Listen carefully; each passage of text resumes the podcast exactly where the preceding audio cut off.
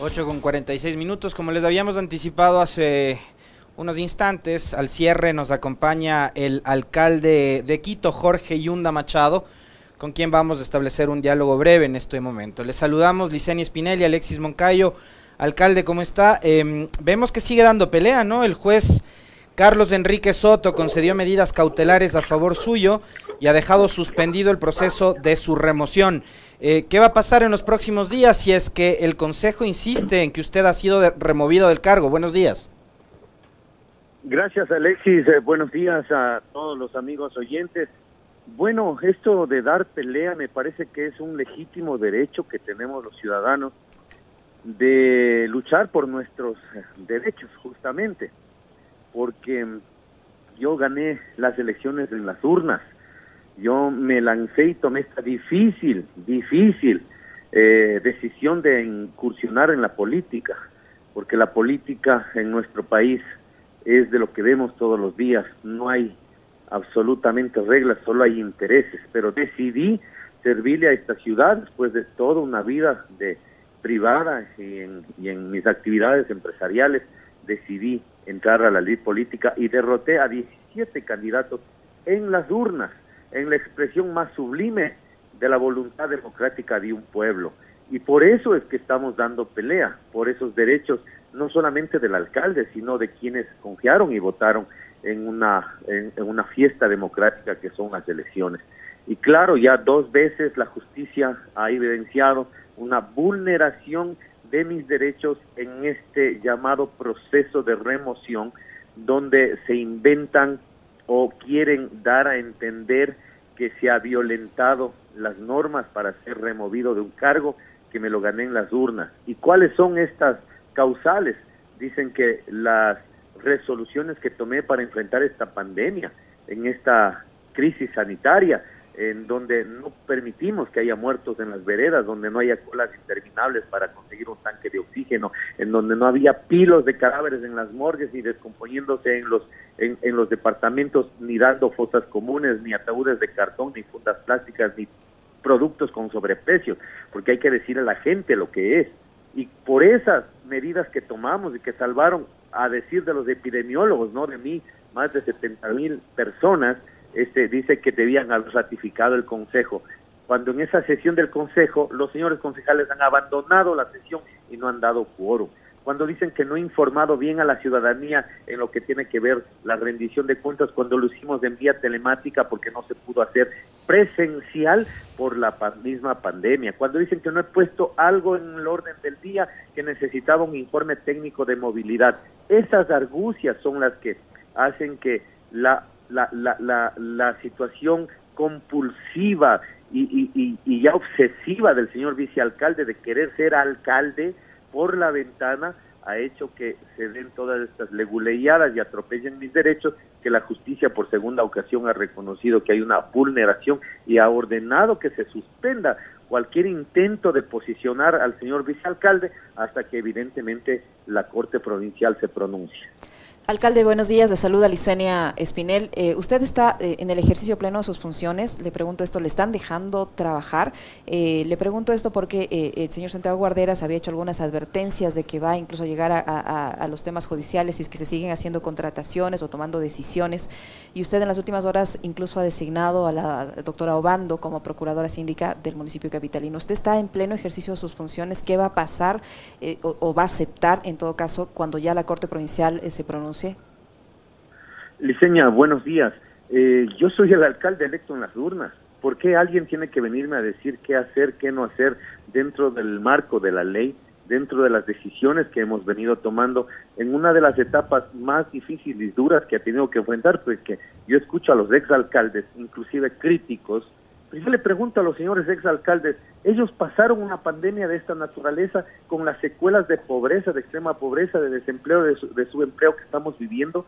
Ellos pasaron momentos difíciles sin que les entreguen las cuotas de parte del gobierno central, y hablo del anterior gobierno, que todo el mundo sabe que no nos entregaban ni la devolución del IVA, no nos entregaban ni siquiera los recursos que por ley nos correspondían, y que ahora, dado la pandemia, tengo 200 millones de dólares menos yo estoy tomando las decisiones que más convengan y prioricen a esta ciudad en una terrible crisis sanitaria. Eso no ha pasado ningún exalcalde. Y claro, tenemos que seguir tomando decisiones hasta el último día, hasta el último día, porque nosotros no podemos paralizar y más bien a los concejales decirles cuántos proyectos de ley, de ordenanza han presentado para reactivar a esta ciudad, con excepciones y honrosas excepciones ninguno. Se pasan en reuniones clandestinas repartiéndose el municipio, a quién le doy la Secretaría de Salud, quién se hace cargo del metro, quién se hace cargo de las habitaciones zonales. Por eso, es intereses es que paga la ciudad también, pero yo como alcalde sigo trabajando desde las 6 de la mañana hasta las 10, 11 de la noche, revisando proyectos, entregando obras, atendiendo a los ciudadanos en territorio. Eso nadie me lo puede impedir. Alcalde, em, en este momento la ciudad, no solo el municipio, sino la ciudad se encuentra en medio de, del caos, en medio de una, de una disputa política eh, que no nos está no nos está llevando a ninguna parte, ¿no?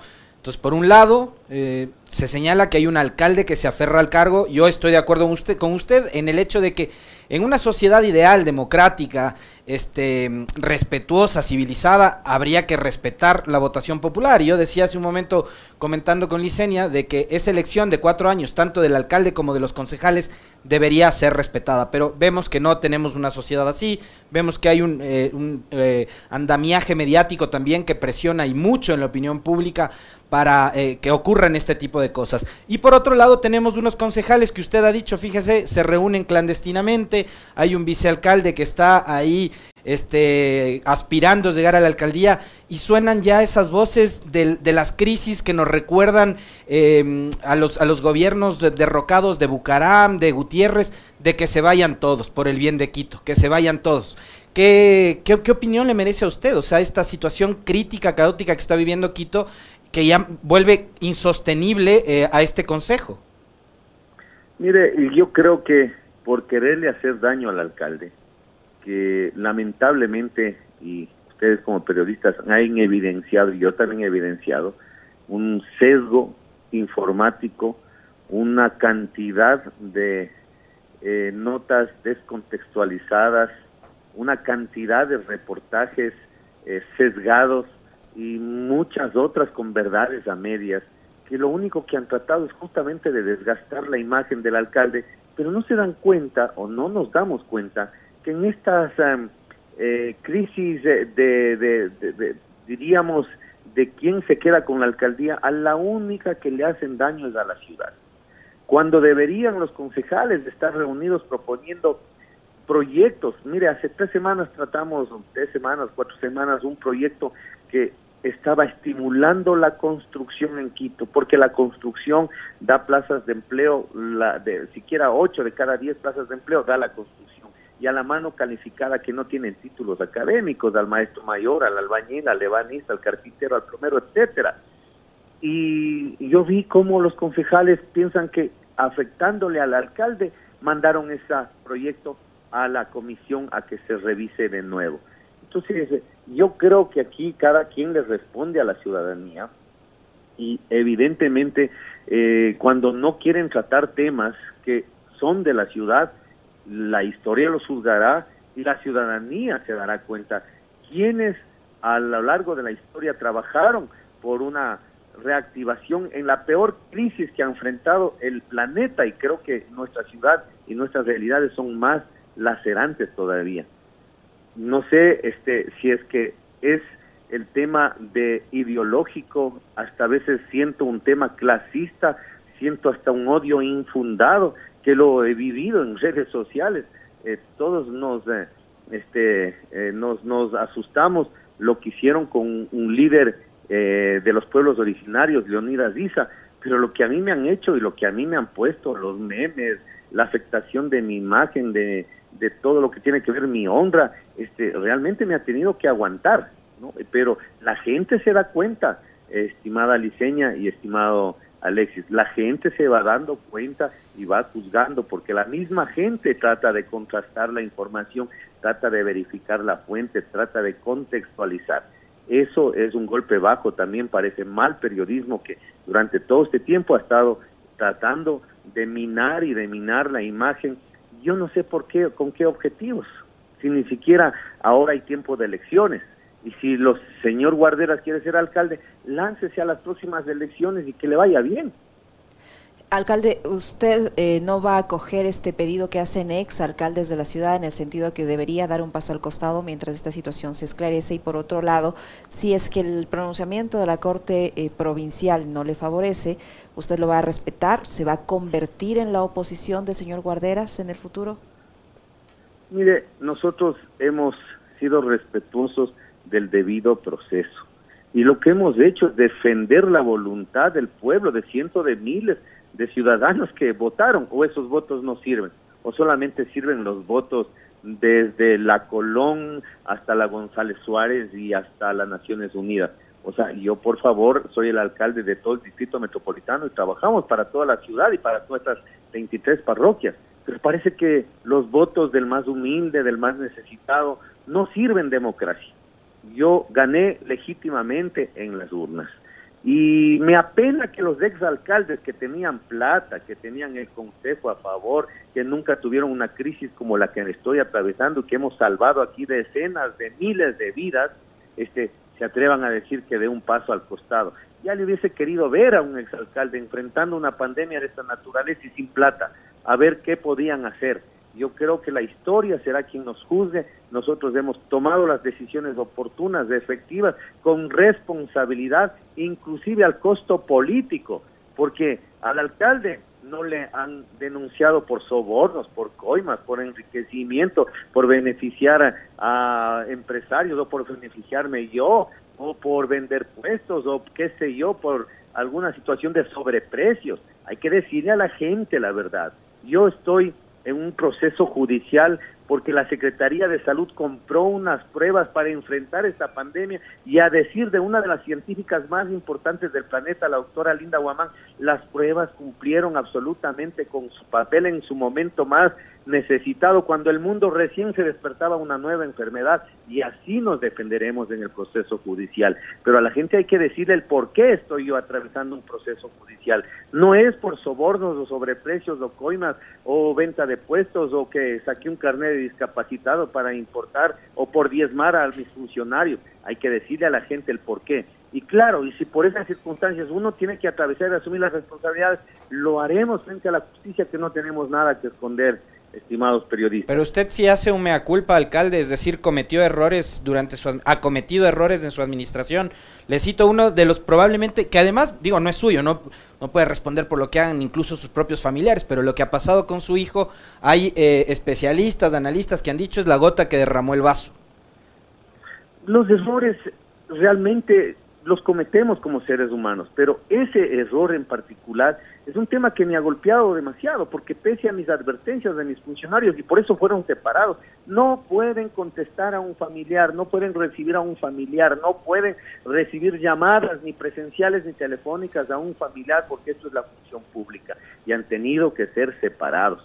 Son las situaciones que a veces uno no controla. Desde luego que pese a las advertencias, porque la función pública es muy delicada, demasiado delicada, y así lo hemos venido nosotros practicando, pero hay que enfrentar situaciones también de esa naturaleza que evidentemente escapan al control de uno. Alcalde, ¿hoy va a ir a su despacho normalmente? He estado yendo todos los días, al despacho casi no voy mucho.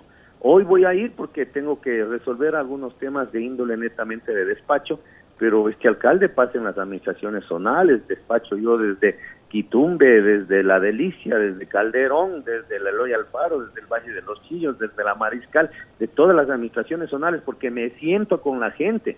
Y la gente, dice alcalde, en 25, en 30 años, no ha venido un alcalde a atender nuestros problemas. Ahí les quiero ver a los exalcaldes críticos, que enfrenten y le respondan las cosas que no han solucionado durante décadas y que nosotros las estamos enfrentando en esta crisis sanitaria y sin plata.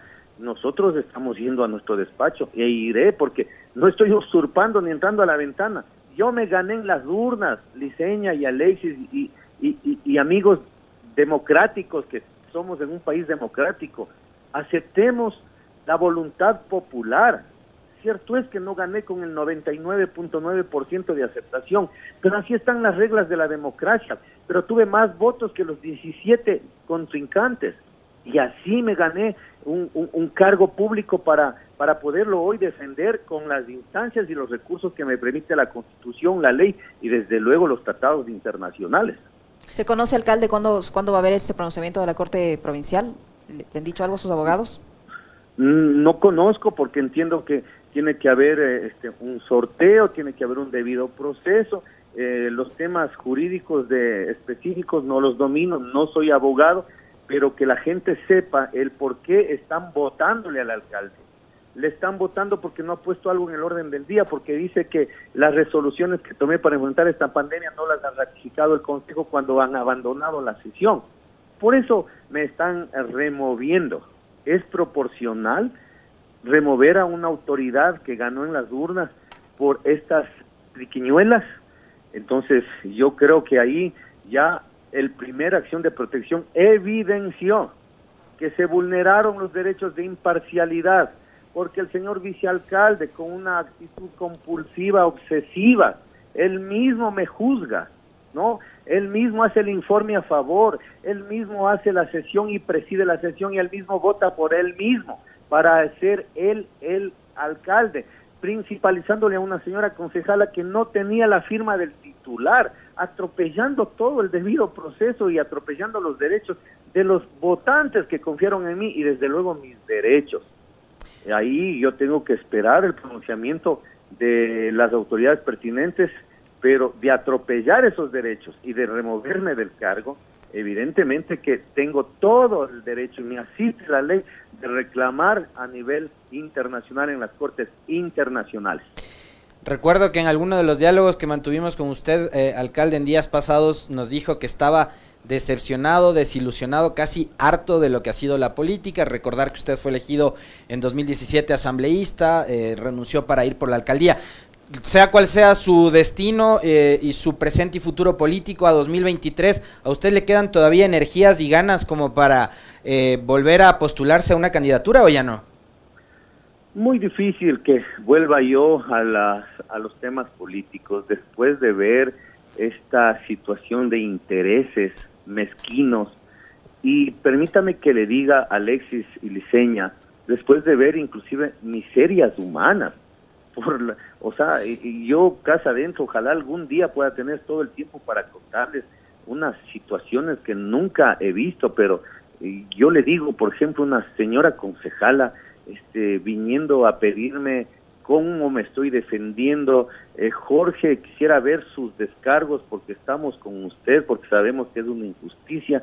Y yo ingenuo y totalmente digo, aquí estamos revisando esto. Esto me parece que en derecho no se debe dar, concejala. Sí, sí, eso está bien. Esto tiene que argumentar. Mire, yo le doy también como, como, como profesional estas recomendaciones y todo o sea, hasta horas antes de la votación y cuando coge el micrófono me acaba y vota por mi remoción. Entonces uno dice, ¿qué es lo que estaba buscando la señora? Es solamente sacándome la información para utilizarla en mi contra. Esas cosas no, no, nunca las he visto, sinceramente, y por esas actitudes muy difícil que yo entre a la política. Yo entré con otro concepto de servir, yo entré con otro concepto de conciliar a esta ciudad, pero los intereses han sido tan enormes que los grupos de poder te atacan diciendo que el metro está ahí oxidándose cuando no es verdad, no se ha paralizado un solo día, o comienzan a decir que la basura ya no hay dónde poner cuando no es verdad, y comienzan con una serie de informaciones totalmente sesgadas, descontextualizadas, que esos son los, los agridulces y lo terrible de la política. ¿Usted va a volver a sus actividades de comunicación, alcalde, si es que eh, la Corte Provincial no le, la resolución de la Corte Provincial no le es favorable? Sí, por supuesto. Tengo, gracias a Dios, mi empresa, mi empresa familiar, que la manejamos más de 30 años. Me dedico a una actividad en la que eh, no es como la de ustedes, que tiene muy respetable, que se dedica a temas de opinión y política. Yo más bien me dedico a temas de entretenimiento, donde antes, por entretenerme, me he ganado el pan de cada día. Y claro, si es que atropellan mis derechos y no se y se vulneran todos estos procesos y tengo que irme a la casa, pues miré, tengo en qué ocuparme, tengo una empresa, tengo una familia, tengo una actividad personal que seguiré adelante. Muchísimas gracias al alcalde de Quito, Jorge Yunda, que ha estado con nosotros y su reacción frente a esta decisión eh, de la justicia. Eh, gracias, alcalde Yunda. Muy amable, alcalde.